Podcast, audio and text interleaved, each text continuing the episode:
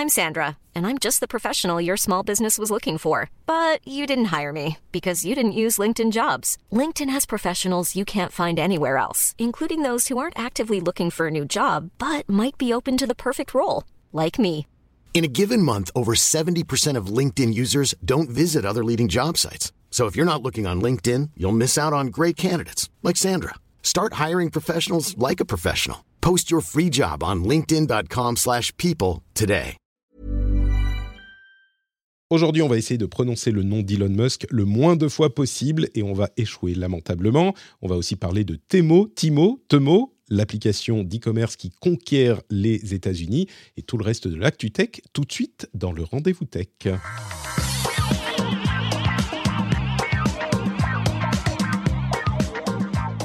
Bonjour à tous et bienvenue dans le Rendez-vous Tech. C'est l'épisode numéro 485. Je suis Patrick Béja et nous avons un épisode plein de choses intéressantes, j'espère. Mais ce qui est certain, c'est qu'on a un épisode avec des gens intéressants. Ça, c'est complètement garanti sur facture. Même s'il n'y a pas de facture. Bonjour Cédric, euh, un grand, comment allez-vous? On fait dans les, dans Ça les vrais médias, on dit va. le nom et le prénom de la personne, non? Quand Oui, parce que tu sais, le- il y a toute une partie de la profession journalistique qui a été formée à Sciences Po et où on t'apprend à donner le nom et le prénom de la personne. C'est pour Ça ça que les gens, dans les interviews politiques, disent non mais écoutez Jacques Chirac. Enfin, tu vois ce que je veux dire. Eh bien, écoutez, Cédric Ingrand, euh, je suis tout à fait en désaccord euh, avec votre ligne. Par contre, je pense que euh, les idées d'Adrien Naïm sont-elles tout à fait louables, n'est-ce pas, Adrien? Comment allez-vous aujourd'hui? Très très bien. On va voyez, c'est très très difficile. Ça va être très Bonjour bien. à tous. Ravi d'être là pour la seconde fois, Patrick. La seconde fois, la première, c'était pour, de, euh, de Cédric. C'était pour un, pour un épisode. Alors, tu es euh, le co-animateur du Café de l'e-commerce. Euh, on a reçu Laetitia Lamary à plusieurs reprises déjà dans, dans l'émission. Donc, tu es son, son, sa moitié dans le podcast. Et tu as effectivement été présent dans un spécial e-commerce. Que, est-ce qu'on peut révéler maintenant les, les, les dessous de cette émission et ce qui s'est passé qui a euh, euh, affecté donc le, les sujets qu'on voulait évoquer En plein milieu de l'émission, je reçois un appel de la crèche qui me dit Euh, Monsieur, votre fille est malade. Vous devez aller la, Ah. vous devez venir la chercher tout de suite. Oh non. Et en plein milieu d'un épisode, ma femme était en, voyage, etc. Donc c'était la, la panique. Et donc on a dû écourter, mais ça s'est peut-être pas entendu, j'espère. C'était tellement bien préparé par Adrien et Laetitia que ça s'est pas entendu. On a eu le temps de terminer l'introduction dans cette euh, moitié, donc c'était très bien. C'est ça. Donc c'était le premier chapitre de 10 chapitres euh, d'épisodes spéciaux sur l'e-commerce. C'est vrai, Il y aurait il y des aura choses encore à dire. Mais Patrick, quelque chose me dit que c'est un autre épisode hors série aujourd'hui, non? Ah, écoute, euh, presque possiblement. hors série? euh, tweet. Alors, je l'ai, je l'ai, intitulé, intitulé Twitter, la suite, l'essentiel. Parce qu'on a beaucoup parlé de Twitter la semaine dernière. Là, c'est la suite, mais on va faire que l'essentiel de la suite. Euh, et même si l'essentiel, ça risque d'être euh, un la peu telenovela de, de l'année, euh, ce, ce- ce C'est se ça. passe. Ah oui. Exactement. Euh, et du coup, bah, je vais quand même remercier les patriotes, euh, Frédéric Bilo, bah, pardon, Frédéric Bilodeau et Stéphane Charland, qui ont rejoint la famille formidable, merveilleuse des patriotes.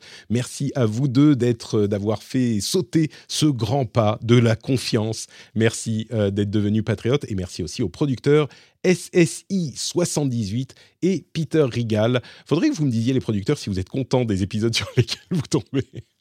Parce que là, en l'occurrence, euh, comme je le dis à chaque fois, vous, vous êtes le producteur euh, exécu- pas exécutif, mais producteur, celui qui met les sous pour cet épisode, SSI et Peter. Peut-être qu'ils voudraient retirer leurs sous comme l'ont fait certains annonceurs avec Twitter. Bon, allez, on va commencer Une immédiatement. solidarité avec- de, de, de fait euh, des producteurs. Ouais, exactement. Les infos à retenir, soyons honnêtes. Il n'y en a que euh, une seule d'infos vraiment importante, c'est la suite de l'aventure euh, Twitter. Et je sens qu'il y en a qui sont déjà un petit peu frustrés, mais euh, comme à chaque fois, ben, on ne choisit pas les sujets. Et c'est vrai que l'importance de Twitter ne se démentant pas, et ben, tout ce qui s'y passe nous, nous, nous occupe dans l'émission. hein, c'est un petit peu le boulot, mais on va quand même essayer de faire l'essentiel. Avant, je voudrais parler de quelques éléments qui sont en dehors du quotidien de euh, ce qui se passe avec Twitter et Elon Musk, qui sont un petit peu les bases, les choses qu'on, euh, sur lesquelles on construit notre réflexion. Euh, Il y a des gens, tiens, il y a un- il y a, quelqu'un qui t'envoie des mails. Il y a des, notifications, Oui. je ne sais pas, quelqu'un quelqu'un C'est pas a caché Twitter, un mais- téléphone pour t'espionner. Voilà. C'est ça, un téléphone pour écouter et il fait ses notifications.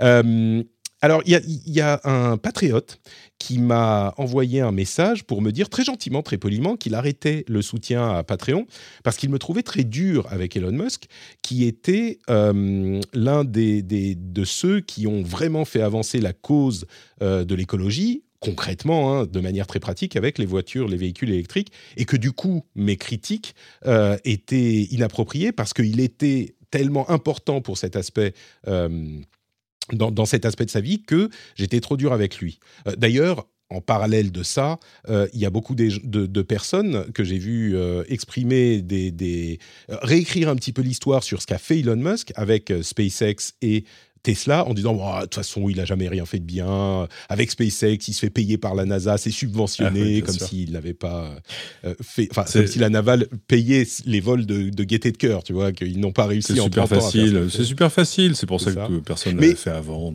mais du coup ce que, je veux dire sur ces points là c'est que euh, il est vraiment important d'une part de ne pas idéaliser euh, quelqu'un et d'autre part de ne pas se laisser emporter par les sentiments négatifs et Dieu sait que j'en ai des sentiments négatifs vis-à-vis de Musk, euh, dans l'instant pour juger euh, l'ensemble de la, personne ou de ce qu'il ou elle a fait. Et j'ai donné cet exemple. C'est comme si j'adore euh, ce qu'a fait Steve Jobs. Je pense que je peux dire, même si j'espère être assez objectif, c'est un personnage que j'admire vraiment, Steve Jobs. Mais ça ne veut pas dire qu'il n'avait pas des idées. Peut-être que s'il avait été sur Twitter, comme je le rappelais à l'épisode précédent, bah, il aurait vanté les mérites euh, des jus de légumes pour soigner le cancer, par exemple. Et c'est pas parce qu'il a révolutionné à de nombreuses reprises l'industrie de la tech qu'on va qu'on va pas qu'on ne pourra pas le critiquer sur d'autres choses qu'il fait. Et de la même manière, c'est pas parce qu'aujourd'hui on critique quelqu'un qu'on va effacer ses contributions par mm. le passé. Donc la chose que les auditeurs attendent, j'espère, la raison, enfin ne pas le faire, ça serait les desservir. Ça serait euh, bah, la chose que les gens que les gens attendent c'est qu'on essaye. Alors, objectif, c'est un mot qui est un petit peu compliqué, mais juger la situation, ça ne veut pas dire qu'on va pas critiquer ou apprécier, mais essayer de la juger sur les éléments qu'on a. Et c'est ce qu'on essaye de faire en l'occurrence avec Twitter. Et si on est critique, euh, bah, c'est parce qu'on estime que les choses, en dehors de toute considération, euh, nous amènent dans nos analyses à ces conclusions-là. Et j'espère que c'est ce que veulent les, auditeurs. À côté de ça, euh, il y a beaucoup de gens qui disent Twitter, c'était déjà un enfer, donc de toute façon, c'était déjà infernal, c'était horrible qu'est-ce que ça, qu'est-ce que ça, ça va changer Et d'autre part, il y a des gens qui disent c'est que le début, tout, tout peut changer. donc, euh, ce qu'on juge maintenant n'a pas de valeur parce que dans un mois, deux mois, cinq mois, les choses seront différentes. D'une part, je ne suis pas du tout d'accord avec l'idée euh, un petit peu absolutiste qui, qui voudrait que Twitter, c'est un enfer et qu'il n'y a rien de bien et que c'est déjà infernal et que ça peut pas être pire. Et c'est marrant parce qu'il y a beaucoup de gens qui disaient ça avant le rachat et qui maintenant euh, reviennent un petit peu sur leur euh, dire et qui disent ah ben non en fait Twitter il y avait des choses. La réalité c'est que Twitter était ils, essayaient de faire du mieux qu'ils pouvaient, ils faisaient beaucoup de choses, euh, et il y avait aussi beaucoup de choses positives sur Twitter. Et donc, ça peut être pire, quel que soit l'état. Et d'autre part, c'est que le début, c'est sûr, on est à deux semaines du rachat. Il est tout à fait possible que euh, soit Elon Musk change les choses, soit que les choses se corrigent naturellement. Mais ce qu'on voit aujourd'hui et ce qu'on juge, c'est pas juste ah bah oui, on sait pas, ça a l'air un petit peu compliqué, mais il y a des choses véritablement inquiétantes qui sont pas simplement c'est qu'il y a des choses sur les intentions qui sont préoccupantes et c'est pas juste ah bah il y a des petites erreurs au lancement, des petits des petits problèmes au démarrage. Donc évidemment que tout peut changer. Ça se trouve dans six mois, euh, les choses iront beaucoup mieux. Mais ça ne change pas le fait que notre analyse aujourd'hui est inquiétante au-delà de juste ce qui se passe pour, la première semaine. Il y a des intentions qui sont préoccupantes. Donc ça c'est quelques éléments que je voulais euh, préciser. Dis-moi, Adrien. Euh, euh, je trouve sur, euh, j'aimerais bien avoir votre, votre avis, mais je, trouve que c'est la première fois qu'Elon Musk il s'expose au grand public. Alors on le connaissait, mais là avec ce, rachat, on a commencé à avoir tous les yeux braqués sur, sur lui et sa personnalité un petit peu déviante, ses, humeurs et des fois son un peu le, chaos autour de, de, ce qu'il raconte. Bah ça a montré à beaucoup de personnes que bah, c'est peut-être pas, enfin oui, il est un génie, mais il ne faut pas fantasmer autour d'Elon Musk. Mais j'ai l'impression que c'est la première fois qu'on s'en rend compte, parce qu'il a toujours été comme ça, mais là, c'est aux yeux du grand public. Ouais, et puis, et puis c'est compliqué, mais, mais euh, je, t'entendais parler de Steve Jobs et je me disais, faut toujours séparer l'artiste de son œuvre. Mm. Euh, et, jamais plus que, que dans, dans, la situation qui nous intéresse aujourd'hui. C'est-à-dire que euh, je pense que sur tous les plans, ça reste euh, la plus mauvaise décision d'Elon Musk. Et c'est curieux parce que moi, tu sais, j'ai une théorie vieille comme, vieille comme tout, qui est qu'en fait, Elon Musk est un envoyé du futur. C'est pour ça qu'il sait ce qui va marcher à coup sûr. C'est bah, et c'est la seule explication au fait qu'à chaque fois qu'il lance un truc, ça paraît impossible et il le réussit quand même à la fin. à chaque fois, il y, a Tesla et SpaceX, mais The Boring Company et, bah, d'autres. Il y a eu PayPal, il y a eu tout ça. Oui, mais ça, c'était des, c'était des, c'était des blagues. Tu vois, c'était des, petits side projects, c'était des trucs pour s'amuser. C'est comme le, lance-flamme et les bouteilles de tequila. Enfin, tu vois, oui, Twitter, c'est certainement dans la catégorie des trucs sérieux qu'on ne fait pas. Enfin, lui, il est peut-être en train de jouer, mais c'est un truc sérieux, c'est sûr. Ah bah vu le prix qu'il a payé pour, c'est sûr que voilà. Et puis qu'il a payé et qu'il a pas été seul à payer. Je pense que ça fait aussi partie mmh. du, à la, du, du, problème. C'est-à-dire qu'il n'est pas euh, seul maître à bord comme il a pu l'être ailleurs. Euh, donc euh, voilà, ça le met dans une situation un peu compliquée. Euh, il y a d'abord un vrai problème d'argent. Alors après, on rentrera dans le détail tout ça, mais, mais c'est vrai que et ça met au jour des trucs sur son impulsivité. Son bon bref. Mmh. Ah, il y a aussi, je, je, pense, de bonnes idées, mais mais là pour l'instant, c'est c'est dur de, de see the forest for the trees, comme disent les Américains. Ça, soulève une question d'ailleurs qu'on a évoquée à plusieurs reprises dans l'émission, qui est la nature même de Twitter fait qu'on voit le quotidien et la réalité euh, de, des personnalités publiques. Et que, en fait, euh, peut-être que tout le monde est un peu un, abruti, et, si vous m'excusez le langage, est un petit peu un abruti, un petit peu un connard, un petit peu impulsif. Euh, et que si on l'avait eu, si on avait eu Twitter il y a 20 ans, 30 ans, 50, 200 ans, on s'est rendu compte qu'en fait, tout le monde est un petit peu, est un petit peu infréquentable. Euh, Dieu sait que si on prend certains tweets que j'ai envoyés, euh, il n'est pas du tout impossible qu'on se dise euh, bon, Patrick, il est quand même particulier. Maintenant, il y a quand même un pattern là. ne faut pas non plus, tu vois, tout relativiser. Il y a quand même des choses qui sont inquiétantes avec le personnage spécifiquement bon, euh, on ne peut pas être euh, faire ce qu'il a fait et pas être un petit peu, un petit peu atypique, c'est certain, mais c'est plus inquiétant de ça. Et d'ailleurs, euh, il y a quatre éléments que j'ai divisés et je vais essayer de les, de les évoquer là à, la suite et puis on pourra en discuter après. Quatre éléments importants de ce qui s'est passé dans cette semaine depuis l'épisode précédent et qui est notable dans la manière dont Elon Musk est en train de gérer Twitter à ses débuts. La première chose, c'est évidemment euh, les licenciements. Il a renvoyé euh, de manière, alors on pourra critiquer la chose, mais de manière assez froide, la moitié de la société. 50% des effectifs ont été remerciés. Euh, et ça, c'était déjà suffisamment inquiétant, suffisamment notable. Mais on s'est rendu compte quelques jours après que les personnes qui avaient été renvoyées, certaines d'entre elles en tout cas, étaient rappelées par Twitter. Ils ont été remerciés. Alors, il y a une loi aux États-Unis qui empêche le renvoi immédiat euh, quand on renvoie euh, au moins 30% de la société. Euh, donc, ils ont reçu quand même deux mois de salaire. Enfin, ils reçoivent, ils sont encore employés mais désactivés. Ils reçoivent deux mois de salaire et ils ont leur assurance sociale qui est maintenue, parce qu'évidemment, après ça, c'est terminé. mais donc, ils ont ça pendant deux ou trois mois. Et en, quelques jours plus tard, on apprend que Twitter cherche à réemployer certains d'entre eux, parce qu'ils se sont rendus compte que certains euh, ingénieurs étaient essentiels pour maintenir l'application iOS et Android, certains... Enfin bref, ça fait vraiment pas propre. C'est genre, ok, merci, au revoir, avec même pas un message.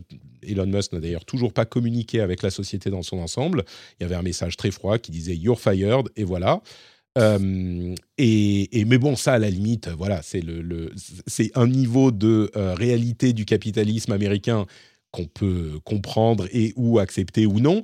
Mais le, la vraie problématique euh, au-dessus de tout ça, c'est que tout à coup, il se rend compte ah merde, attends, non, on a on a envoyé John, mais John, on en, on en a besoin pour tel truc. Oh là là, attends, non non, tu veux pas revenir, John? On espère qu'il va négocier son contrat, John. La deuxième chose, c'est je vais, vous laisser revenir, mais, je vais passer euh, sur tout ça rapidement. Euh, la deuxième chose, c'est l'abonnement Twitter Blue à 8 dollars. Euh, après des discussions, 20 dollars peut-être. Non, finalement, c'est 8 dollars. Ce que donne cet abonnement désormais, c'est la vérification de paiement qui se substitue à la vérification d'identité. Ce qui fait qu'il n'y a plus vraiment de vérification d'identité sur Twitter, et c'est un problème dans lequel, auquel je vais revenir dans un instant, mais il y a d'autres idées qui sont euh, étudiées pour cet abonnement, comme par exemple le fait de pouvoir uploader des vidéos de meilleure qualité plus longues, la monétisation de différentes formes de contenu et des idées qui semblent un petit peu lancées en l'air par Elon Musk et ses équipes mais euh, qui pourraient être des fonctionnalités intéressantes. D'ailleurs, euh, MKBHD, Marcus, euh, Marcus Brownlee, a fait une vidéo sur l'idée que Twitter pourrait évoluer pour offrir des fonctionnalités intéressantes pour les créateurs, pour en faire un réseau social riche de création, en plus des discussions. Et c'est un peu frustrant ce qui se passe cette semaine, parce que c'est de ça qu'on devrait parler. Pour moi, c'est comment faire de Twitter un réseau encore meilleur, encore plus intéressant, encore plus euh, euh, intéressant pour les créateurs. Et malheureusement, c'est pas de ça qu'on parle, parce que ce qu'on constate, c'est que euh, Elon Musk est assez erratique dans ses décisions. Et la troisième chose que je vais évoquer, c'est les parties de Twitter qui ont été les plus endommagées. Et c'est tout ce qui a à voir avec le trust and safety. Les trust and safety, c'est donc la confiance et la sécurité des utilisateurs. Et euh, en l'occurrence, les employés les plus touchés par les licenciements font partie du groupe Trust and Safety. Elon Musk a, et, semble être en train de se rendre compte à ses dépens que le problème dont tout le monde parlait de la vérification sur Twitter, c'est que quand on n'a plus de vérification d'identité et qu'on le remplace par une vérification de paiement eh ben, n'importe qui peut dire qu'il est n'importe qui. Et on a vu des dizaines de faux Elon Musk arriver, apparaître. Et du coup, lui, agacé par la chose certainement, a dit Bon, bah maintenant, euh, nouvelle règle, euh, on n'a plus le droit de dire euh, qu'on est quelqu'un d'autre sans écrire parodie sur son compte, parce que sinon, bah voilà, on va fermer le, compte immédiatement sans préavis. Et c'est une, une des nombreuses décisions impulsives qu'il a pu prendre, en plus du fait que euh, il a exprimé à de nombreuses reprises l'idée que Twitter devait être euh, entièrement libre pour la liberté de parole. Et c'est un exemple, je ne vais pas vous saouler avec tous les exemples, mais c'est un exemple de euh, cette limite de la liberté de parole absolue que défendent certains, certaines personnes, qui est absolue jusqu'à ce que ça les embête. Et quand ça les embête, tout à coup, la liberté de parole, elle est plus si absolue que ça. Et en plus du fait de démontrer un petit peu un point quand même assez hypocrite de son discours à Elon Musk, euh, ça démontre surtout le problème fondamental que qu'essayait de résoudre la vérification d'identité avec Twitter, qui était un problème de désinformation profond et, vraiment euh, sérieux. Et la solution, c'était de vérifier l'identité des gens. Et en supprimant la vérification d'identité, en la remplaçant par une vérification de paiement, eh ben, le problème en question revient. Alors, quand il s'agit d'Elon Musk, il va pouvoir faire bannir les gens, mais il, il dit on va avoir euh, un niveau supplémentaire pour vérifier les euh, personnes importantes, etc., les gouvernements, les choses du genre, mais c'est pas en renvoyant, et c'est là que je dis il y a des intentions qui semblent inquiétantes, c'est pas en renvoyant euh, l'équipe Trust and Safety qu'il euh, va pouvoir vérifier l'identité des personnes importantes et, combattre euh, la, désinformation, qui est un problème essentiel, un problème essentiel en particulier aux États-Unis où j'en parle de temps en temps parce que c'est intimement lié à la vie de Twitter, qui est le plus grand porte-voix, le plus grand média de communication au monde, qui est même s'il a moins d'utilisateurs que d'autres, et eh ben, il est repris dans tous les médias, donc il porte. Eh bien, en l'occurrence, euh, la question de la désinformation est centrale euh, parce que le, enfin, le, Parti républicain américain, euh, et je suis désolé qu'on ait à parler de politique, mais c'est important, le Parti républicain est mené essentiellement, il y a des jeux de pouvoir, mais essentiellement par Donald Trump, qui continue à nier le fait qu'il a perdu l'élection de 2018. Et à la limite, on pourrait dire, bon, bah, c'est 2018, ça s'est bien passé, c'est dans le rétro. Mais ses partisans et ses, followers, enfin ses suiveurs dans le parti républicain se mettent à nier la validité euh, des élections qu'ils perdent, et on est là au jour des midterms, donc des élections du Parlement. C'est une attaque contre la démocratie très importante, enfin essentielle, dramatique, et je pense qu'il y a beaucoup de gens qui jugent Twitter, qui ne comprennent pas l'importance de cette crise que vit la démocratie américaine Et évidemment, euh, le, fait que Elon Musk, par exemple, appelle à voter républicain malgré ce problème, ou qu'il euh, qu'il limite la capacité de Twitter à vérifier la désinformation, est un élément essentiel de cette discussion que, encore une fois, beaucoup de gens euh, ignorent, en particulier en Europe, et qui mène, et c'est peut-être le problème le plus important dont, que, Twitter a aujourd'hui, qui mène à de nombreux annonceurs euh, à se, enfin qui mène de nombreux annonceurs à se retirer de Twitter. Euh, ils ont ils n'ont pas réussi, Twitter, à prévendre leur inventaire de pubs pour 2023, alors que généralement 20% de l'inventaire est déjà vendu euh, dans les derniers mois de l'année précédente. Et puis surtout, il y a beaucoup d'annonceurs qui sont hyper prudents, voire qui ont dit bah, on suspend nos pubs. Et il faut savoir que le L'abonnement en question de euh, Twitter Blue pourrait ramener quelques dizaines de millions, allez, quelques centaines de millions de dollars par an. Twitter fonctionne avec la pub. Les 5 milliards de revenus qu'ils ont eu l'année dernière, c'était 90% de pub. Donc le fait que les annonceurs ne veuillent plus, ou certains annonceurs importants ne veuillent plus faire de la pub sur Twitter, c'est un vrai problème pour Musk. Et là, on en arrive à la question de bah, peut-être que tout sera différent dans cinq mois. C'est pas impossible parce qu'il va devoir se rendre à l'évidence. Euh, et, entre parenthèses, quand il a exprimé le fait qu'il y avait une euh, chute massive du revenu, là encore, on sent cette problématique euh, politique parce qu'il dit c'est dû à des groupes d'activistes qui font tout ce qu'ils veulent, tout ce qu'ils peuvent pour mettre de la pression sur les annonceurs. Entre parenthèses, ça aussi, c'est de la liberté de parole absolue. Hein. Quand on est pour la liberté de parole absolue, bah, le fait que des activistes, qui est un registre de, discours de l'extrême droite américaine, mais que ces activistes essayent de dire aux annonceurs euh, faudrait pas que vous fassiez de la pub euh, chez eux parce qu'on les aime pas, bah, ça fait partie de la liberté de parole. Mais comme par hasard, quand euh, cette liberté de parole s'exprime contre ce qu'il pense lui, bah, ça lui plaît beaucoup moins. et il a également critiqué des journalistes en disant vous n'êtes pas les seuls. Enfin, comme toujours, les journalistes pensent détenir la vérité ou un truc du genre, ce qui est là encore quelque chose d'inquiétant. Euh, parce qu'on est dans, les, dans les, des sphères un petit peu, on n'est pas loin du complotisme, ce genre de choses, comme on en parlait d'ailleurs la, la dernière fois. Et en tout cas très certainement proche euh, de, de l'aile dure du Parti républicain, qui n'est pas de l'extrême droite et qui n'est pas de la... Enfin, c'est de l'extrême droite de fait, mais je veux dire, c'est pas des petits groupes. C'est pas parce que je pense qu'il y a beaucoup de gens qui pensent que, vu de la France, ce sont des groupes qui n'ont pas accès au pouvoir ou qui sont des extrémistes un petit ah peu euh, loin. Là, pas du tout. Et c'est pour ça que j'insiste sur ce point.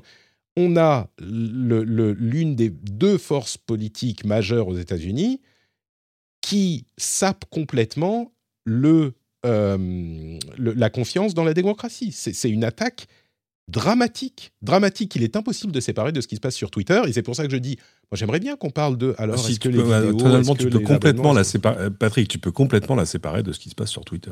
absolument, pour moi, ça n'a absolument rien à voir. C'est-à-dire que le fait qu'il y ait 200 candidats euh, qui se présentent aujourd'hui, euh, soit pour le Congrès, soit pour d'autres fonctions, et pour qui euh, Donald Trump a gagné l'élection et, ne l'a pas perdu, a pas grand-chose à voir avec Twitter. Bah, le fait que la désinformation, la désinformation prospère, puisse prospérer plus sur l'un des réseaux sociaux majeurs et euh, le, porte-voix, encore une fois, le plus important euh, du monde, pour moi, ce sont deux problèmes liés. Si on ne parlait que de euh, ah bah Elon Musk est en train de décider de faire payer les abonnements ou de mettre un paywall complet sur Twitter, on pourra surfer pendant une heure par jour et puis ou je sais pas une heure par semaine et après il faudra payer. Tu vois ça serait des préoccupations uniquement euh, tech et ça serait intéressant de débattre comment est-ce qu'on peut améliorer le produit, faire un truc plus intéressant, etc. Le, problème, la vraie préoccupation, c'est est-ce qu'il va redonner cette voix ou, faciliter la voix de, cette, euh, de ces extrêmes qui sont problématiques pour notre démocratie, de la même manière qu'on se demande si les réseaux sociaux aggravent euh, les choses, la situation de, la société, de par la diffusion de euh, des informations. Et s'il facilite la désinformation, tout ce qu'il a fait jusqu'à maintenant semble aller plutôt dans ce sens. S'il facilite la désinformation, moi je ne pense pas qu'on puisse séparer les deux. Mais, mais j'ai beaucoup énormément parlé. Du coup, oui. Allô je vous donne, Allô je vous donne la parole. Je ne parle plus, je sais pas. Je ne sais même pas par où euh, reprendre le truc parce qu'en fait, euh, voilà. Euh, sur, le, sur les licenciements, pour ce que j'en ai compris, et je suis parfaitement prêt à être corrigé, en fait, ils avaient une sorte de deadline parce qu'en fait, il y a énormément d'employés qui sont aussi payés en actions et la limite pour être payé en actions, c'était mardi. Et euh, donc, si licenciement il y avait, il fallait qu'il leur soit signifié avant mardi.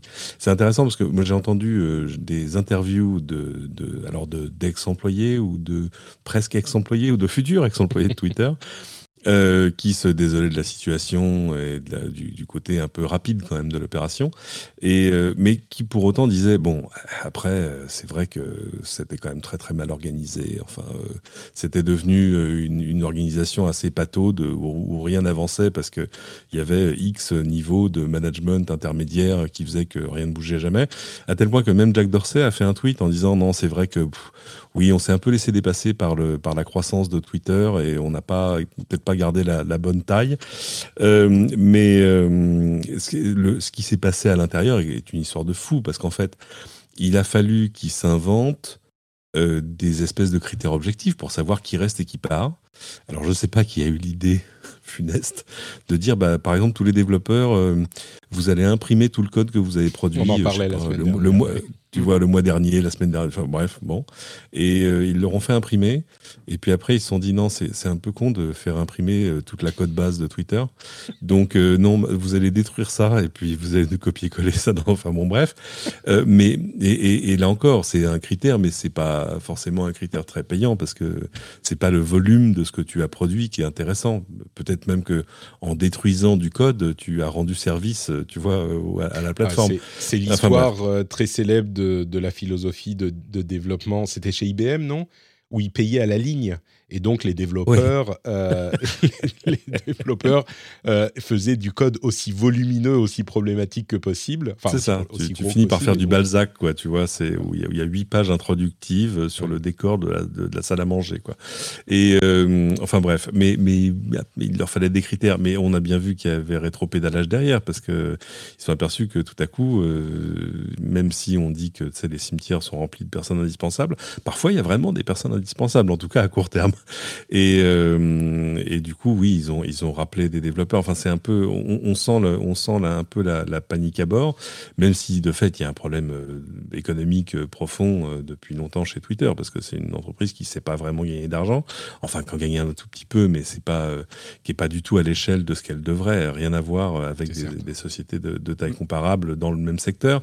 Donc, le fait qu'il y ait des licenciements n'est pas un truc surprenant. Le, la façon dont ça se fait est un peu bon. Moi, j'ai lu. Non, c'est un indice. Disons que c'est une brique en plus sur le. Tu vois, c'est le genre de truc. Ah oui, bon, ok. Et puis quand tu en additionnes 10, tu te dis, euh, c'est pas très propre, quoi, ce qui se passe là. Ouais, mais alors, d'abord, tout, enfin, tout ça est un peu jeune hein, dans l'ensemble. Tu vois ce que je veux dire On, va peut-être laisser euh, la, poussière retomber.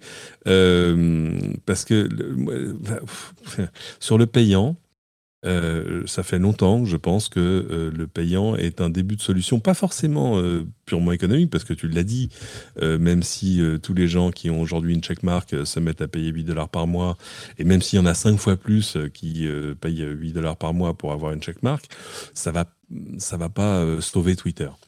Il restera quand même une partie publicitaire. Enfin, il y a, y a c'est pas. je, moi, je, je pense qu'un modèle payant serait plus vertueux parce qu'en plus, quand tu payes, tu donnes ton nom. Mm. C'est bête, hein mais euh, tout à coup, il faut... Euh, voilà. Euh, bah, disons que là, sur, sur la question de l'identité, par exemple, c'est très simple. Il a dit non, mais c'est plus question d'identité. C'est très facile à corriger. Bah, tu payes et donc on vérifie ton identité. Voilà, basta. L'identité est toujours vérifiée et puis c'est, c'est, vraiment très simple. Et donc oui, dans, dans, deux semaines, tout aura peut-être changé, ça c'est certain. Mais l'intention... Mais alors, il y, a, y, a une, y a une fausse idée. Hein. Ils vérifiaient pas les identités. Hein. Euh, je peux te ah bah dire, moi j'ai une check. ah bah non, bah non, mais ah, non, Patrick. Moi j'ai une checkmark, personne n'a jamais vérifié. Oui, mais tu l'as depuis combien de temps, toi? Bah, depuis bien longtemps. Bah voilà. Mais le, tout, non, processus a évolué. Aujourd'hui, c'était vérifié avec une carte d'identité. Bah, c'est pas un truc euh, complètement inviolable, mais il y avait une sorte de vérification d'identité et, euh, et c'était, c'était, enfin, quand tu voyais quelqu'un qui avait un checkmark, tu disais ah bah oui, c'est la personne qu'elle dit qu'elle est. Mais on pouvait le vérifier bah, aussi bah, à travers la cohérence de l'adresse email. Enfin voilà. Bon. Mais euh, donc ça, à la limite, le, fait de toute façon que tu euh, d'instituer des, comptes payants pour avoir une checkmark, à mon avis, est pas une mauvaise idée. Même si ça m'emmerde parce que je vais être forcé de payer. Donc maintenant, je me retrouve dans une position de consommateur en disant attends, je vais payer, mais je vais payer pourquoi? Parce que payer pour la checkmark, honnêtement, ça n'a pas beaucoup d'intérêt parce que la checkmark n'apporte rien d'autre que la checkmark. Euh, bah, ça, dépend. Disons que, en l'occurrence, là, ce qu'il veut faire, on l'a peut-être éludé, enfin, je l'ai certainement éludé, mais c'est l'idée que les euh, checkmarks, les personnes avec checkmark, en gros, se parleraient entre elles et tout le reste est déprioritisé. C'est-à-dire que quand on va voir des euh, tweets, a priori, on va voir surtout les tweets des personnes qui ont la checkmark, donc qui ont payé. Mhm. Et en plus de ça, dans les réponses, les, les réponses de personnes avec checkmark seront données en priorité et les autres viendront tout en bas après toutes les personnes avec les checkmarks. Donc ça crée une sorte de système de casse qui est pourquoi pas hein Là encore, moi je ne suis pas contre le principe, mais ce que euh, disait Elon Musk à la base, c'est euh, power to the people. Voilà, maintenant euh, le, le, le, réseau social le plus important du monde est libéré, machin. Non, c'est pas power to the people, c'est power to ceux qui payent. donc il, faut comprendre ce qu'on veut et ce qu'on veut et ce qu'on crée. Et lui, ce qu'il est en train de créer, c'est un Twitter en caste où il y a mm. les gens qui payent et tout le reste. Alors, c'est pas forcément mauvais. Il y a des services payants partout, mais il faut savoir ce qu'on crée. Et lui, c'est ça qu'il est en train de créer. Euh, et c'est ça. Alors, sur le... Il est en train de faire son Twitter pour lui, en quelque sorte. Celui qui voudrait. J'ai une lecture légèrement différente. C'est-à-dire, les priorités, quand tu le, quand tu, quand tu l'écoutes, quand tu lis, c'est euh, la modération et la liberté d'expression. Et à mon sens, il y a deux, deux autres priorités qui, en interne, sont euh, gravées partout. C'est euh, contrôle des coûts. C'est pour ça qu'il y a eu beaucoup de personnes qui ont été virées parce qu'il fallait faire, il fallait faire quelque chose. Il faut savoir que Twitter, suite au rachat, il y a 13 milliards de dettes et ils gagnent toujours pas d'argent depuis 10 ans. Ils ont gagné 2 ans de, l'argent. Donc ça, c'est un vrai problème qui amène la, deuxième grosse priorité, c'est la monétisation. Et on en a parlé un petit peu avec faire payer les utilisateurs. Avis, c'est pas là qu'est l'argent. Patrick, ah, tu disais, c'est euh, la publicité la publicité, c'est là où il y a l'argent. Donc, c'est les annonceurs, euh, les créateurs de contenu d'une certaine manière, mais c'est vraiment les marques, les annonceurs qui vont, euh, qui, qui, vont payer. Euh, L'annonce des annonceurs qui quittent, la réalité, c'est que le marché, il est morose. Et de toute façon, les, les, les Meta, Snap et, compagnie, ils ont tous annoncé des, des revenus publicités en, en, berne. Donc, je suis pas trop inquiet là-dessus. Enfin, je suis pas trop inquiet parce qu'en fait, c'est déjà compliqué sur, sur le marché. Le, le, le marché de la pub se, se casse la figure. Mais le vrai challenge pour Twitter, à mon sens, c'est qu'est-ce qui va être mis en place pour les marques, parce que c'est elles qui vont, qui vont, qui vont payer la dette, qui vont euh, payer, euh, payer de la pub. Et c'est un cercle avec les utilisateurs d'un côté, les créateurs de contenu et les marques. à mon sens, faire payer les utilisateurs pour, c'est pas nécessairement la, chose à faire. Ça peut aider d'une certaine manière pour la modération et la liberté d'expression, comme on en a parlé. Mais le vrai challenge, c'est créateurs de contenu et marques. Comment est-ce qu'on peut faire pour euh, monétiser tout ça Et la pub, c'est un des moyens. là, on est dans une phase de transition. Je suis convaincu qu'Elon Musk va être bien accompagné et va trouver d'autres moyens de faire venir de, l'argent sur, sur Twitter. Alors, je suis assez d'accord avec Patrick quand il dit que Elon Musk doit, en tout cas en partie partir de sa, propre expérience. C'est-à-dire que mm. moi, ça fait des mois, des années qu'à chaque fois que Elon Musk tweetait, et il avait combien? 300 millions d'abonnés, un truc comme ça, euh, ou 100 millions, je ne sais plus, enfin énormément. 100 millions, c'est déjà pas mal. Et à chaque fois qu'il tweetait, euh, instantanément, parce que c'était des bots, euh, il y avait en dessous 4000 tweets de gens qui essayaient de te piquer tes bitcoins, euh, de vendre des trucs bizarres, enfin, ou de placer, de faire du spam, etc. Euh, ce genre de trucs. Voilà. Et, et, c'est un truc qui était qui est immensément compliqué et, chronophage à réprimer, tu vois ce que je veux dire. Donc, je, je alors j'ai tendance à penser, mais c'est peut-être que moi, que l'histoire des replies euh, de comptes à checkmark qui apparaissent en, haut de la liste, c'était déjà pas mal le cas. Mais euh, mais je, là aussi, je, je, veux bien être corrigé là-dessus. Mais je l'ai vu de manière assez assez assez récurrente. Mais euh, mais c'est vrai, le, le, payant va pas tout régler. Il va donner un petit peu de discipline et, et il va permettre au moins de, de alors, est-ce que ça suffit 8 euros par mois pour faire des vérifications L'équation compliquée, c'est mhm. que il y a peu de, enfin, il y a une croissance, mais en termes d'utilisateurs, la croissance elle est relativement faible. On est euh, pratiquement sur, sur un plateau maintenant. Donc, comment est-ce que tu as, as toutes les cartes en main? Comment est-ce que tu fais pour, euh, pour, de l'argent? Et euh, bah, faire payer les utilisateurs, ouais, ok, mais est-ce que ça va remplir le trou? Je sais pas. Est-ce que ah, ça va C'est certain que ça va pas remplir le trou. Il y a aucun moyen, enfin, à moins que tout à coup tout le monde se mette à payer sur Twitter, euh, ce que c'est une chose à laquelle je ne crois absolument pas. évidemment. Mais c'est pas les euh, utilisateurs qui ont l'argent, c'est ça que je. C'est ça, c'est les annéceurs la grosse problématique, et c'est pour ça qu'on est obligé de revenir, j'en suis désolé, mais de revenir à la question de la politique, la grosse problématique, c'est que les annonceurs ne veulent pas être à côté de messages non modérés. Ils Ils veulent pas. Mm. Et ils ne, ils ne le seront pas. Euh, malgré tout ce que j'ai dit, il y a une, énorme division aux États-Unis et la figure de Trump est politiquement euh, évidemment extrêmement forte. Euh, socialement et pour la question des annonceurs, ça reste compliqué. Il y a beaucoup d'annonceurs qui sont inquiets de voir potentiellement Trump revenir sur Twitter et ses, amis. Alors Trump dit non, moi je suis en train de soutenir Truth Social et si je me barre, le truc s'écroule. Donc je ne vais pas revenir sur Twitter. Visible, il a pas tort, hein, c'est vrai. Mais, le, tu vois les annonceurs, les annonceurs, ils ont fait plier YouTube. Les annonceurs, ils vont pas sur Gab, ils vont pas sur Parleur, ils vont pas sur tous ces réseaux d'extrême droite à la liberté de parole. Et si Twitter euh, glisse vers ces choses-là, moi je suis pas du tout convaincu que les annonceurs reviendront. Et c'est ça, au final, ce qui risque de faire plier Musk, je pense, euh, d'ici une semaine, deux semaines, un mois, deux mois parce qu'il faut un réseau qui soit un petit peu propre pour que les annonceurs soient là. Parce que c'est pas avec. Mais euh, moi j'ai un truc, il a, il a jamais dit le contraire. Hein. Ah bah lui, c'est la liberté de parole absolue. Non, du tout. Ah, non, non, non, non, non, ah, faut bah non, faut... mais, mais ce qu'il écrit.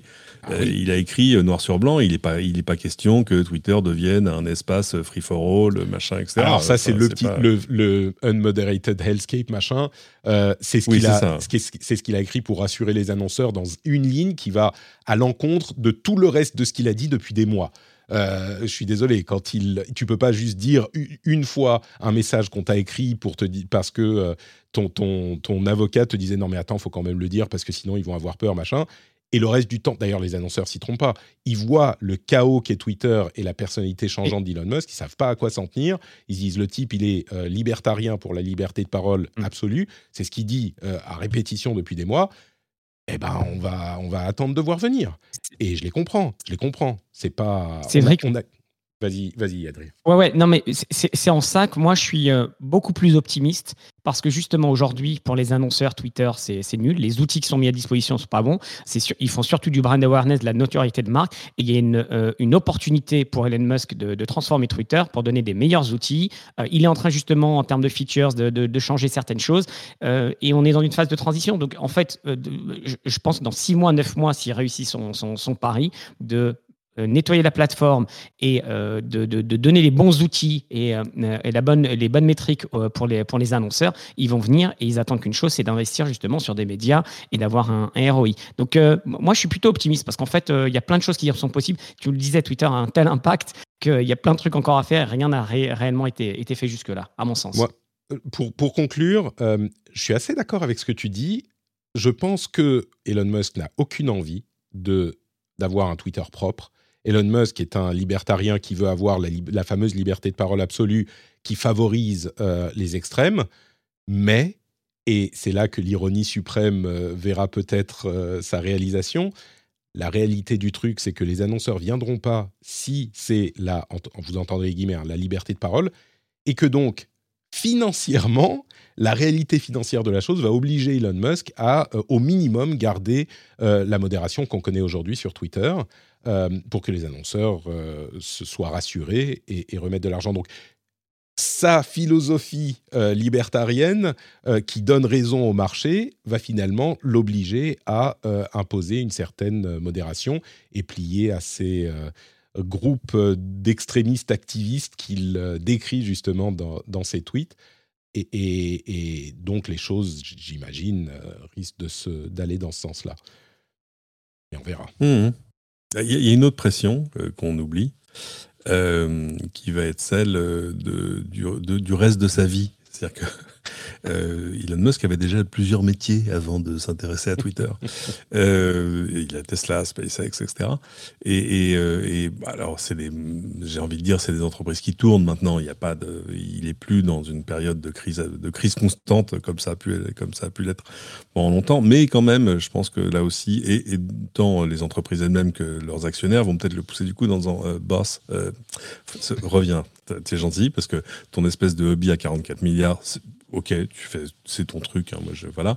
Mais euh, j'ai souri quand j'ai vu qu'il avait pris 50, 50 développeurs de l'équipe euh, qui fait Autopilot chez Tesla, pour venir regarder du code ou valider du code. Ou, bon, ok, pourquoi pas, mais et Cédric, pour aller dans ton sens, il y a une communication interne qui a été faite par Elon Musk qui disait les décisions, c'est moi qui les prends. Euh, il y a une personne qui prend les décisions, c'est moi. Donc il centralise en plus euh, toutes les décisions. Donc effectivement, à un moment donné, c'est pas scalable. Enfin, ça ne va pas euh, pouvoir continuer à se développer comme ça. Ça va, ça, ça va aller. En tout cas, au début, pour nettoyer, un mois, deux mois. Et au bout d'un moment, il va nommer un CEO qui va s'occuper du. Il sera bien accompagné. Il y a énormément de personnes. Ouais, enfin ça, tu sais, il sera bien accompagné. C'est, le bon sens voudrait que, mais la réalité, on constate que. Moi, je pense qu'il va mettre soit Kalakanis, soit euh, peut-être Kalakanis d'ailleurs.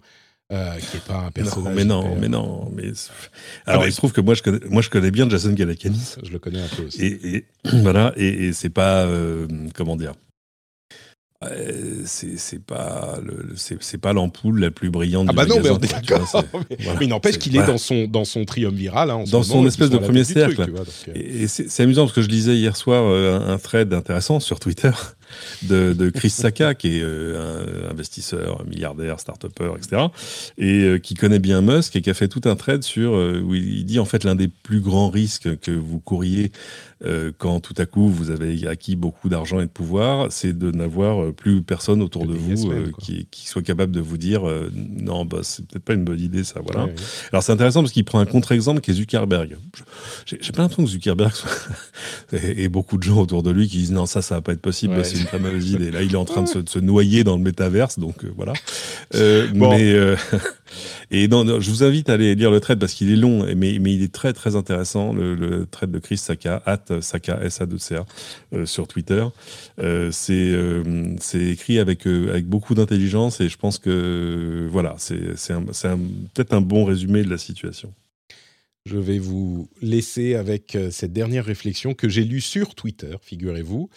le, le, je ne sais plus qui l'avait fait, je suis désolé, mais quelqu'un parlait de Mastodon et disait euh, Ah ouais, Mastodon, en fait, c'est vachement bien, mais c'est comme si c'était Twitter géré par, euh, qu'est-ce qu'il disait Genre le fisc du Pas-de-Calais ou un truc genre.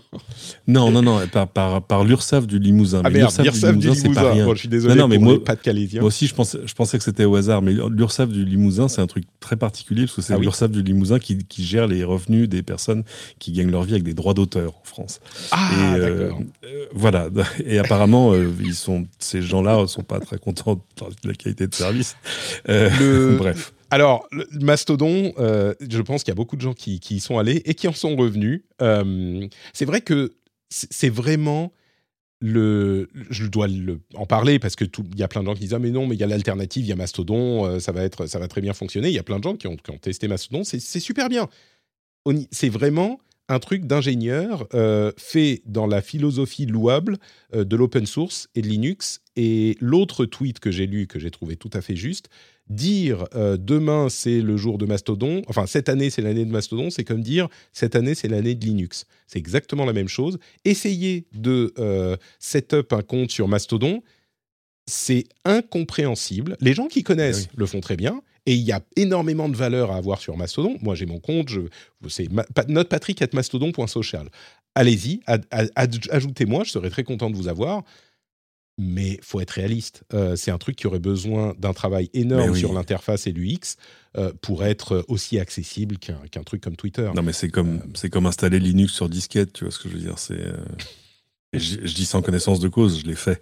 Mais, mais et voilà, enfin, c'est pas, c'est pas à portée de, non. Voilà. Non. malheureusement, malheureusement. Et, alors en plus, ça, ça, pose des questions de vie privée. Moi, j'ai découvert, et je ne savais pas, que quand tu es l'opérateur d'une instance Mastodon, bah, tu as accès à tout. Donc problème quand même. Écoutez, voilà pour euh, cette petite discussion sur la suite, de Twitter. Euh, on verra. La suite au prochain numéro. Ouais, bah, oui, peut-être. Mais c'est c'est ce qui se passe. Il y a littéralement des news de, loin, de loin la plus importante euh, des infos de, de cette semaine. Du coup, bon, on va passer à la suite. avant ça, j'aimerais vous rappeler que, bah, contrairement à Twitter, nous on vit grâce au soutien grâce aux, euh, aux auditeurs. Et c'est peut-être le, le meilleur moyen. Alors, il y a un petit peu de pub aussi. Hein. ça permet d'avoir un équilibre, de ne pas se reposer entièrement, d'avoir entièrement ses œufs dans, dans, un panier, surtout en période de, récession. Euh, mais si vous voulez vous soutenir l'émission, bah vous pouvez en euh, choisissant, alors c'est pas 20 dollars, c'est pas 8 dollars, vous choisissez la somme que vous mettez par épisode et c'est vous qui gardez le contrôle total sur cette chose-là et vous me dites mais qu'est-ce que je vais avoir si je choisis de soutenir euh, le rendez-vous tech Eh bien vous aurez des contenus bonus, pas de pub, ça c'est assez sympathique, pas même cette petite section promo au milieu et euh, vous aurez des time codes dans les émissions, enfin dans les notes de l'émission, etc., etc. Donc plein de contenu cool et surtout le fait de euh, soutenir une émission que vous appréciez. Je vous encourage à aller sur patreon.com/rdvtech pour y jeter un coup d'œil. I'm Sandra, and I'm just the professional your small business was looking for. But you didn't hire me because you didn't use LinkedIn jobs. LinkedIn has professionals you can't find anywhere else, including those who aren't actively looking for a new job but might be open to the perfect role, like me. In a given month, over 70% of LinkedIn users don't visit other leading job sites. So if you're not looking on LinkedIn, you'll miss out on great candidates like Sandra. Start hiring professionals like a professional. Post your free job on linkedin.com/people today. When you make decisions for your company, you look for the no-brainers. And if you have a lot of mailing to do, stamps.com is the ultimate no-brainer. It streamlines your processes to make your business more efficient, which makes you less busy. Mail checks, invoices, legal documents, and everything you need to keep your business running with stamps.com. Seamlessly connect with every major marketplace and shopping cart. Schedule package pickups and see your cheapest and fastest shipping options from different carriers. With rates up to 89% off USPS and UPS rates. And with the Stamps.com mobile app, you can take care of mailing and shipping wherever you are. Make the same no brainer decision as over 1 million other businesses with Stamps.com. Sign up with Code PROGRAM for a four week trial, plus free postage and a free digital scale. No long term commitments or contracts. That's stamps.com. Code Program. Et on continue avec le reste de l'actu. Et là, je me retourne vers Adrien qui va nous parler. Alors, comment, comment on, on, on prononce C'est Temu? Temu, c'est le. Temu. Temu, ok. Bon, moi je voulais le, le faire, faire, un petit peu exotique. Temu, T-E-M-U, qui est l'application de shopping la plus téléchargée aux US.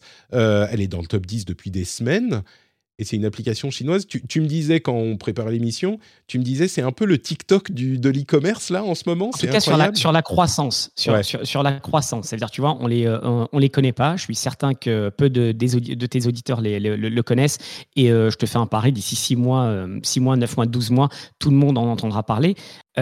derrière, c'est qui? Bah, c'est Pin, Duo Duo. Et pareil, peu de personnes le Pin savent. Duo Duo, pour ceux qui n'ont pas. Exactement. Société Et alors, c'est un site e-commerce en, en, Chine qui a 750 millions de clients. Ils ont dépassé Alibaba l'année dernière. 750 euh, millions de clients, juste pour le mettre en perspective, c'est deux fois Amazon, tous les clients d'Amazon. Amazon, c'est 310 millions de clients. C'est euh, deux fois la population des, des États-Unis. Donc, c'est juste monstrueux, faramineux. Et ils se sont dit en septembre dernier, on va lancer une application pour euh, nous, Français ou Européens et Américains. Ils ont lancé cette application Temu et euh, bah, figure-toi qu'en quelques jours, elle s'est propulsée en euh, app euh, shopping devant Amazon, Walmart, Target, eBay, etc. Et elle est restée numéro un pendant, pendant des semaines. Elle est extrêmement populaire. Et il faut le mettre en perspective avec les médias et les influenceurs qui n'en parlent pas du tout. Donc c'est vraiment le bouche à oreille. L'application est extrêmement virale. Et, et, elle repose sur quoi? Bah, Écoute, c'est un peu à la Shein. Peut-être que tu as entendu parler. Cette application qui te permet d'avoir des produits pas du tout chers tu peux recevoir chez toi, qui sont fabriqués en Chine. Euh, je t'ai pris quelques exemples pour, te, pour, vous faire sourire. Tu peux trouver sur Temu des baskets à 5 dollars, des AirPods Like à 3 dollars ou une station de chargement sans fil à, à 2 dollars. Donc je te laisse imaginer la, qualité des produits. Malheureusement, c'est un, un, désastre écologique, mais ça, c'est une autre discussion. C'est-à-dire que c'est des, euh, des produits qui sont envoyé de Chine et livré dans la semaine euh, pour des sommes, euh, effectivement, ils, en fait, ils ont pris une partie de, des, des, marchands de Ping Audio et ils leur ont dit, vous pouvez vendre hors, de la Chine et on va mm. vous onboarder. donc, ils en ont pris 10 millions, je crois, pour, pour commencer et ils vont en prendre de, de, plus en plus. Donc, le modèle est intéressant parce que tu peux avoir, bah, tu, tu, peux avoir des, directement avec les, les, fabricants chinois, tu peux avoir des produits pas chers, mais malheureusement, enfin, c'est triste de, voir le, succès de ce, ce genre d'app. mais bon, période de crise où les gens font attention à leurs dépenses, euh, on peut comprendre que, que ça fonctionne. Donc, je vais t'en parler parce que cette application va continuer à, grandir euh, et, et, c'est incroyable d'imaginer qu'elle était inconnue il y a encore euh, deux mois et elle est devant Amazon et tous les autres. En l'occurrence, il travaille avec AliExpress, Alibaba, enfin Alibaba AliExpress, et Wish, qui est interdit en France au moins, peut-être même en, Europe. Ils ont été déréférencés, Wish, c'est ça. Déréférencés. Euh, mais du coup, je ne sais pas si euh, dans l'application, ça serait. Elle n'est pas encore disponible en Europe. Hein, euh, bah, J'ai réussi à la télécharger, donc je crois que si. Hein. Ah, enfin, pour Temu, si. ouais, si, si, elle est, elle est dispo. Tu peux, tu, tu peux t'amuser à acheter des, des, des, chaussures à 5 ou 6 dollars. Ouais. Tu pas forcément de, de marque, mais tu trouves quelques marques. J'ai trouvé du, du, Lenovo, du Samsung. Donc, il y a certaines marques qui sont. Bon, bah écoutez, vous, quand vous entendrez... Je suis en train de, télécharger ça, ça me rappelle, ça me rappelle les débuts d'AliExpress. C'est quelle différence d'ailleurs avec AliExpress? Parce qu'on peut acheter d'AliExpress aussi euh, bah, directement. Alors, euh, moi, pour avoir bien suivi ça et avoir fait quelques centaines de commandes, euh, mais en longtemps, hein, enfin, je veux dire, c'était pareil AliExpress au début. Parce qu'en plus, AliExpress tirait parti d'un truc incroyable qui sont il y a des accords mondiaux sur le, sur le transit des, du courrier et des paquets. Où en gros, les pays acheminent chacun les, les, comment dire, les paquets et les lettres des autres, avec ou sans rémunération, jugeant tout, simplement que euh, est-ce que est-ce que ça vaut le coup vraiment d'avoir une comptabilité fine du nombre d'enveloppes qui partent de la France vers l'Allemagne et de l'Allemagne vers la France quand euh, ça doit s'équilibrer à la fin, donc finalement tout le monde s'y retrouve et, euh, et, ce serait juste plus cher d'en tenir comptabilité. Et ben pour la Chine c'était ça, il y avait un accord de c'est quoi l'Union mondiale, l'Union postale mondiale qui faisait que c'était assez dingue, c'est-à-dire que tu achetais un truc à, à 2 euros et on te l'envoyait de Chine gratuitement. Et euh, il y avait des, exemples extraordinaires aux États-Unis, les mecs se plaignaient en disant attendez, mais moi je suis, je suis euh, e-commerçant, euh, si je veux envoyer un truc dans, dans, le pâté de maison d'à côté, ça me coûte 8 dollars. et bon, tout ça a été remis à plat, c'est pour ça qu'il y a de moins en moins d'envois gratuits, ou en tout cas que le prix de l'envoi est rebalancé dans le produit. Et puis surtout, euh, tout ça arrivait euh, sans droit de douane, sans TVA, sans rien, parce que c'était, en fait, on s'en rendait pas compte parce qu'il n'y avait pas de, là aussi de compte officiel qui était fait du truc, parce qu'en fait, des paquets étaient envoyés par des milliers de, vendeurs euh, indépendants. Mmh. Donc, il y avait AliExpress qui avait les chiffres. Et sinon que La Poste, Chronopost et les autres, eux, ils voyaient arriver des millions et des millions de plis. Et, et à un moment, la puissance publique a un peu tapé sur la table en disant attendez, stop.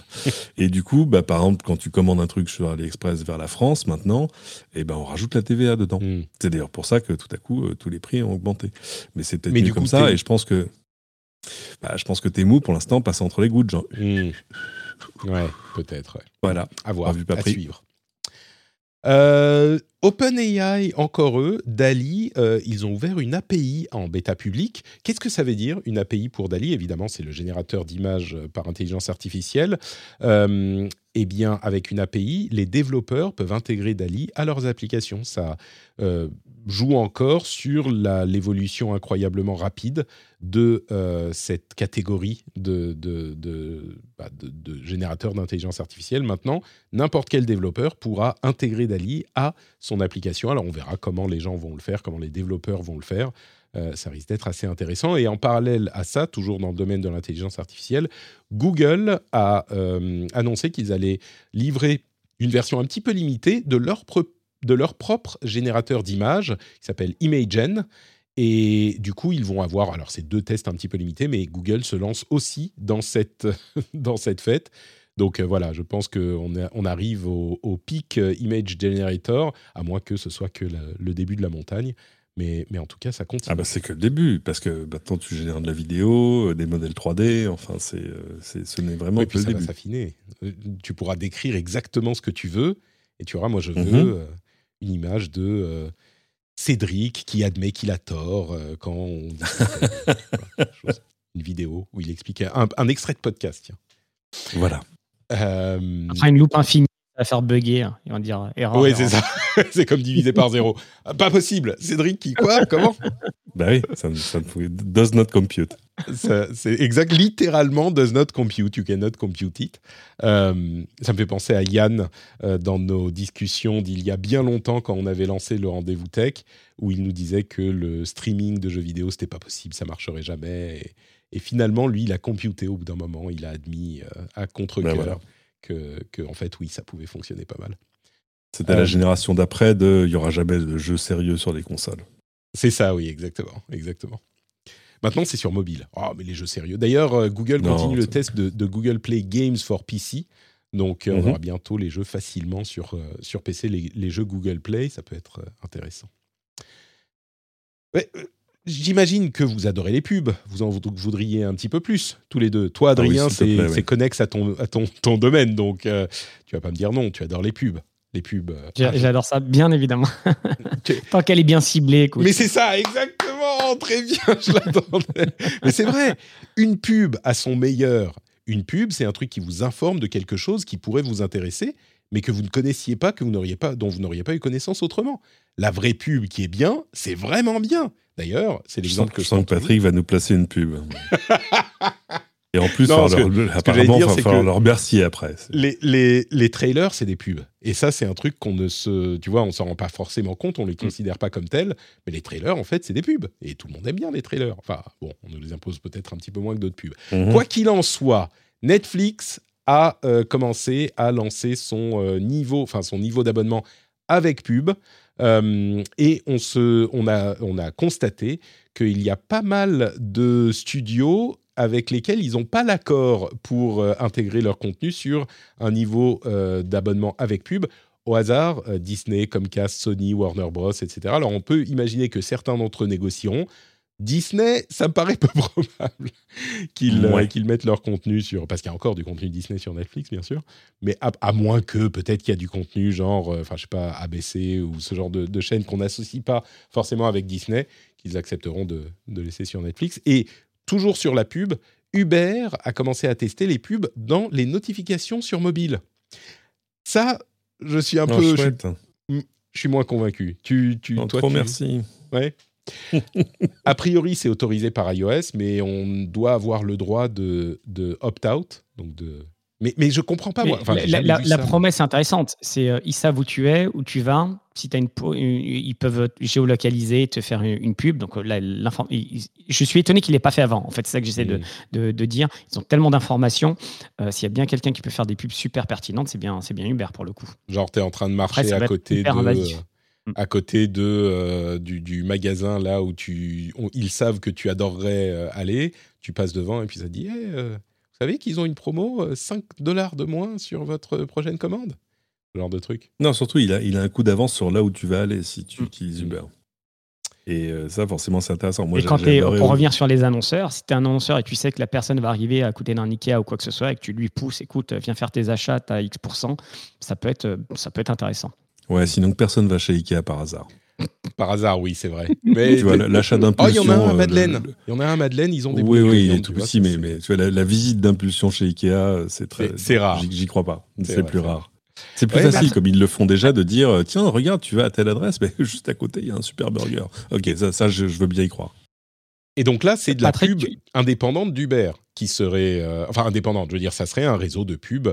Ils vont aussi mettre des pubs sur les voitures, mais ça, j'imagine que ça sera aux États-Unis, un peu en France, enfin dans d'autres pays. Mais euh, mais là, c'est de la pub parce qu'on a déjà les trucs oh votre burger quand vous arrivez, n'oubliez pas d'utiliser Uber Eats, machin. Oui, ça on a déjà. Mais là, ça serait euh, un réseau de pubs, genre ils vendent la pub à- aux plus offrants, euh, comme on le fait. Peut-être qu'ils sélectionneront leurs annonceurs, mais comme on peut l'avoir sur Google, euh, Twitter, euh, Mm. n'importe où quoi. Pardon, Adrien. Non, non, je voulais rebondir sur, euh, parce qu'on parle de la pub, là tout à l'heure tu parlais de Netflix avec euh, l'abonnement. Tu sais que sur Disney ⁇ ils sont en train de mettre en place du, euh, du, du commerce tout simplement dans leur app. Donc tu vas pouvoir acheter euh, directement dans l'app Disney ⁇ des produits dérivés des séries que tu, tu regardes. Et tu le vois qui se diversifient. Alors moi je serais le premier pigeon à acheter tout ce que, tout ce que je vois pour le, pour le coup. Mais c'est intéressant, donc la diversification des, des revenus de ces, de ces apps. c'est pas con le, le fait de vendre parce que bon chez Disney Et surtout quand tu binge-watch du- une série et que tu vois des produits, etc., tu dis. euh, et Bah, surtout chez Disney, sur parce que, bien sûr qu'il y a les grands geeks comme nous qui vont vouloir acheter des trucs Star Wars ou Marvel ou Dieu sait quoi, mais il y a surtout les enfants qui, tu vois, à la fin de, euh, je sais pas moi, euh, le, le, le dernier Disney euh, qu'on va lui proposer un, un- une, une- une- comment dire, une figurine ou un costume de bidule. Oh papa, papa, regarde, je peux. Moi, je je suis étonné que Amazon l'ait pas fait avant, tu vois, qu'il l'ait toujours Mm. pas lancé sur Prime Video. Tu mets sur Ouais. pause, tu peux voir des produits et tu peux les acheter sur Amazon. Ça doit être une complexité technique, mais euh, je suis sûr que le jour où ça arrivera, ça sera euh, aussi un, un autre stream de revenus intéressant. J'imagine que si Disney va le faire, euh, Amazon va s'y mettre très vite après. Et l'opportunité est, est importante, c'est certain. Ouais, mais du coup, les apps, les, enfin, après le concept de super app, tu peux te faire tout et n'importe quoi. Tu vas Ouais, avoir de la pub sur, euh, sur Uber, euh, sur, tu regardes ton streaming, tu peux faire de l'e-commerce, etc. Donc euh, tout est un petit peu mélangé. Quoi. Mais ça te montre aussi, euh, peut-être pas le désespoir, mais en tout cas l'innovation, ou en tout cas le, le- le- le génie de tous ces marketeurs qui essayent de faire en sorte de, de rentabiliser leur audience au mieux. Hum, Ils se font petits, ils se font discrets, mais Meta, euh, visiblement, eux aussi auraient l'intention de euh, licencier plusieurs milliers d'employés. C'est notable, alors d'une part parce que c'est plusieurs milliers d'employés qui vont perdre leur, euh, leur emploi, essentiellement aux, États-Unis, on imagine, ce qui n'est pas une situation enviable. Euh, alors c'est jamais enviable, mais enfin encore moins là-bas. Et en l'occurrence, ça serait surtout la première fois qu'ils font des, des vrais grands licenciements chez Meta, Meta Facebook. hein.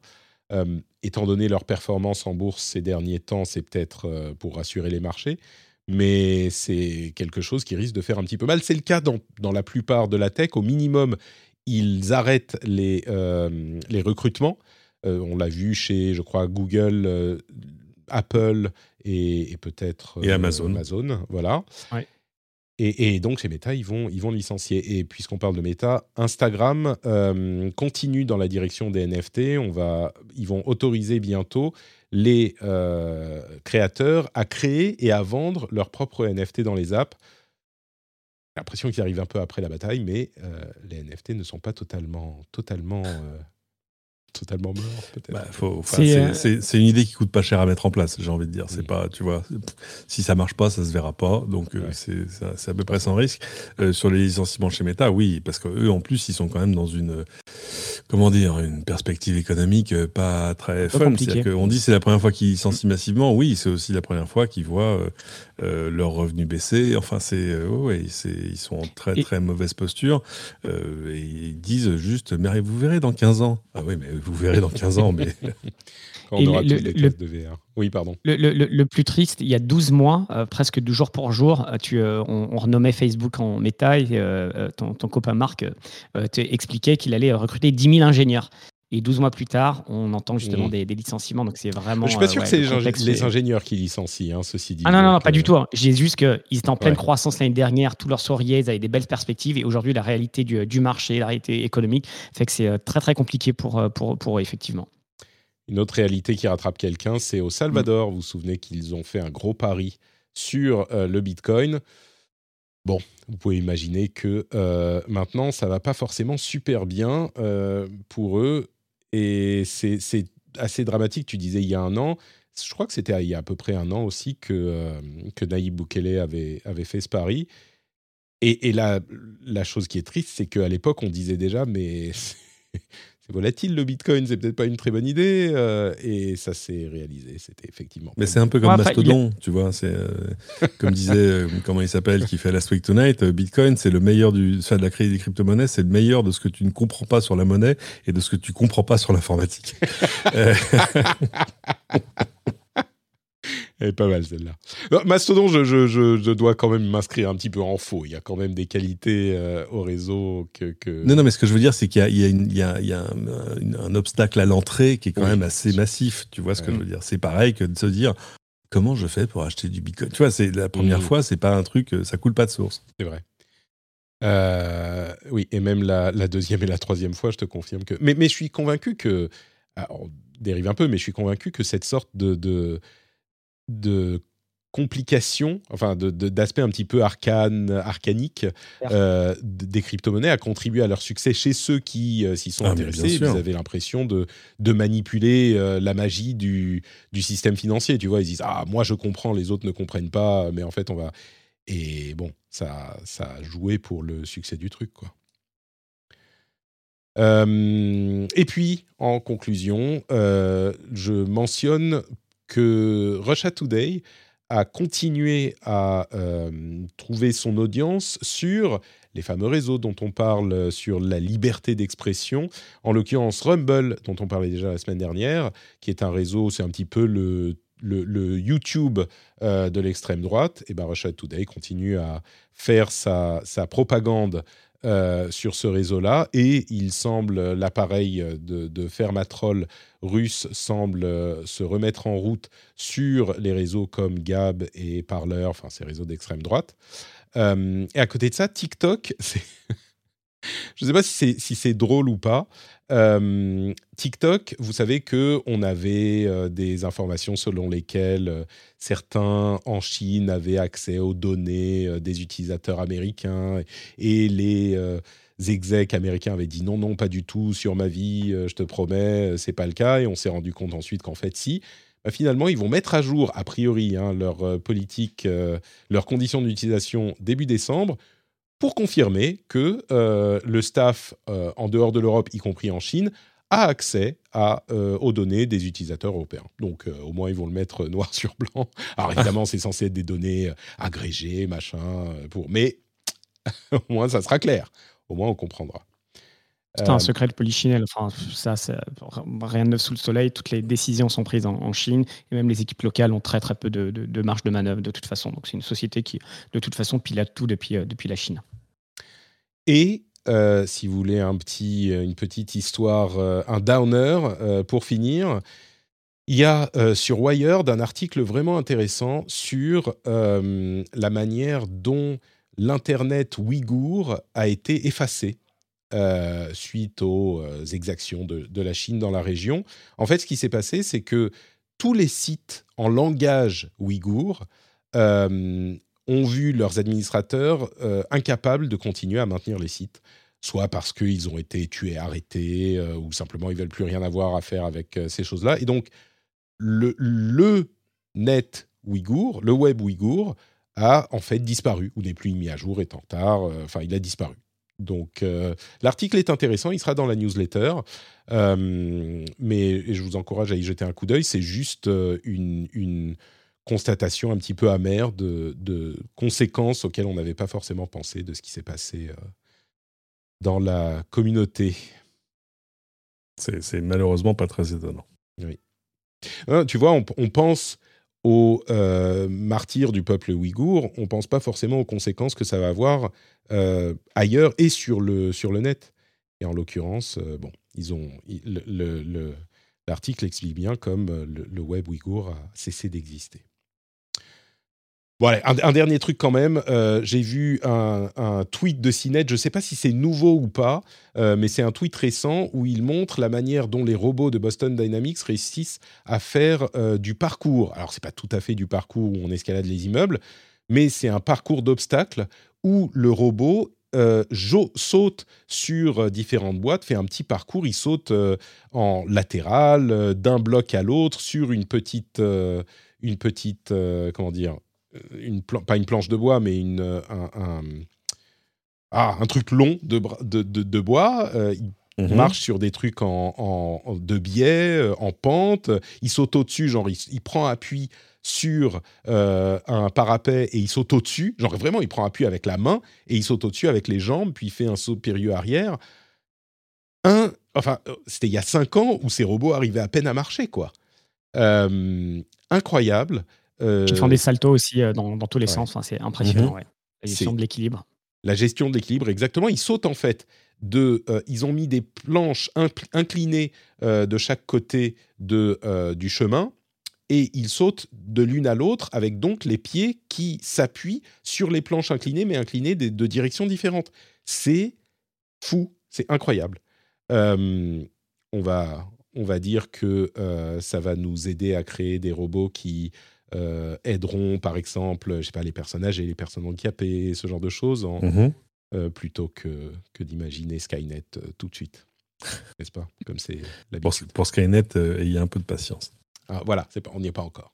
Ça, c'est l'étape 1. D'abord, c'est les robots. Ensuite, Imagen de, de Google devient conscient et prend leur contrôle. Ça, ça, on a encore le temps. Après, on ne sera plus là pour le voir. c'est nos enfants Mhm. qui géreront. Euh, non, comme, mais tout, peut-être. comme tout le reste d'ailleurs. Oui, c'est ça. Peut-être que peut-être qu'ils ils auront des, des- tu vois, ils pourront euh, forcer les choses pour des questions de réchauffement climatique, enfin de changement climatique. euh, ils diront non, mais franchement, vous n'êtes pas très bon pour prendre les bonnes décisions. Laissez-nous faire. Ça va beaucoup mieux se passer. Euh, voilà, prenez Twitter, vous amusez là-dessus, tapez. Il y avait des, des vidéos maintenant. Vous pouvez même mettre des vidéos en bonne qualité sur Twitter. Donc, occupez-vous de ça. Il y a TikTok aussi, très bien. Nous, on va gérer le reste. Et peut-être que ça sera pas si mal, finalement. Peut-être que Skynet, c'est la solution. Voilà, j'aime ton optimisme. Quelle belle conclusion. Merci Cédric. Merci Adrien tu, tu- d'avoir tu été. tiens ton titre. tu tiens ton titre. Peut-être que Skynet, c'est la solution. Écoute, c'est bien possible, c'est bien possible. Et seuls ceux qui resteront jusqu'au bout, euh, seuls ceux qui resteront jusqu'au bout comprendront. Euh, Donc merci Cédric, merci Adrien. Adrien, dis-moi où peut. Merci d'avoir été avec nous et de nous avoir éclairé de tes lumières e-commerçatrices. Où peut-on te retrouver Je- Un robot n'aurait pas fait cette erreur. Euh, Non, mais clairement, la clairement. version Il y a des choses, il y a des choses à corriger là-dedans. Euh, où peut-on te retrouver, dis-moi, sur Internet? On tape euh, le café de l'e-commerce dans, dans Google et puis on trouvera tous les liens dans le podcast. Et je- donc, je fais un podcast hebdomadaire avec Laetitia Lamary et on décrypte l'actualité du e-commerce et du digital chaque semaine avec un ton très détendu. Le café de l'e-commerce. Merci beaucoup. Je vais, je vais aller écouter ça avec euh, voracité.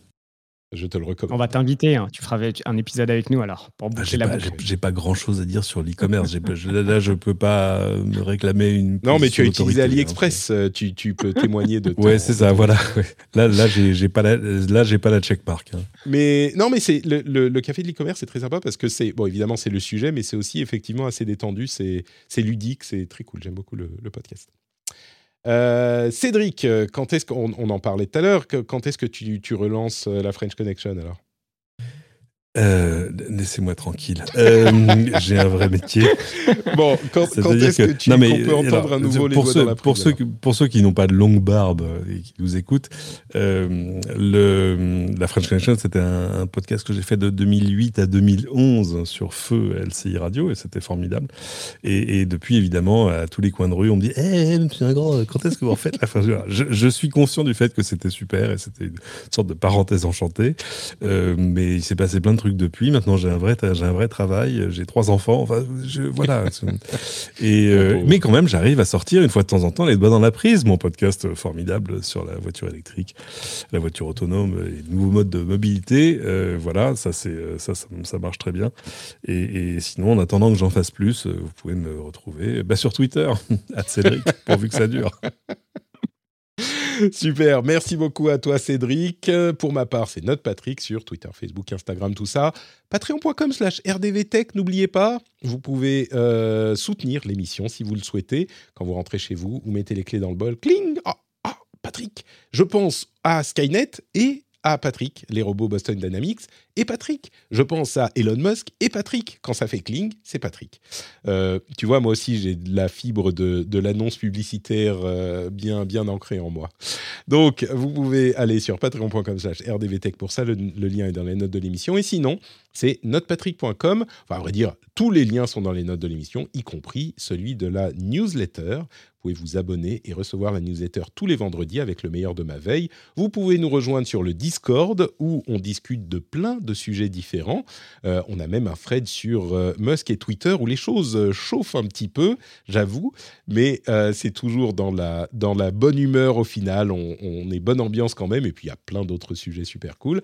Et quand les enfants sont pas malades, c'est le midi, mardi et jeudi sur Twitch pour l'émission en direct. C'est sympathique aussi. On a d'ailleurs le replay sur YouTube. Et comme je le disais, tous les liens sont dans les notes de l'émission. Donc si vous voulez vous abonner à la chaîne YouTube pour voir les replays en vidéo, eh ben vous pouvez. C'est euh, directement dans les notes de l'émission.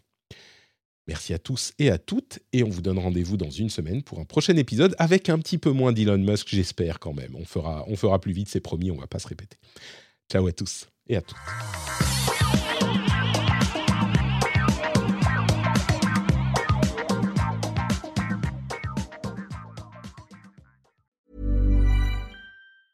Mom deserves the best, and there's no better place to shop for Mother's Day than Whole Foods Market. They're your destination for unbeatable savings, from premium gifts to show-stopping flowers and irresistible desserts. Start by saving 33% with Prime on all body care and candles. Then get a 15-stem bunch of tulips for just $9.99 each with Prime. Round out Mom's menu with festive rosé, irresistible berry chantilly cake, and more special treats. Come celebrate Mother's Day at Whole Foods Market. When you make decisions for your company, you look for the no-brainers. If you have a lot of mailing to do, stamps.com is the ultimate no-brainer. Use the stamps.com mobile app to mail everything you need to keep your business running with up to 89% off USPS and UPS. Make the same no-brainer decision as over 1 million other businesses with stamps.com. Use code PROGRAM for a special offer. That's stamps.com, code PROGRAM.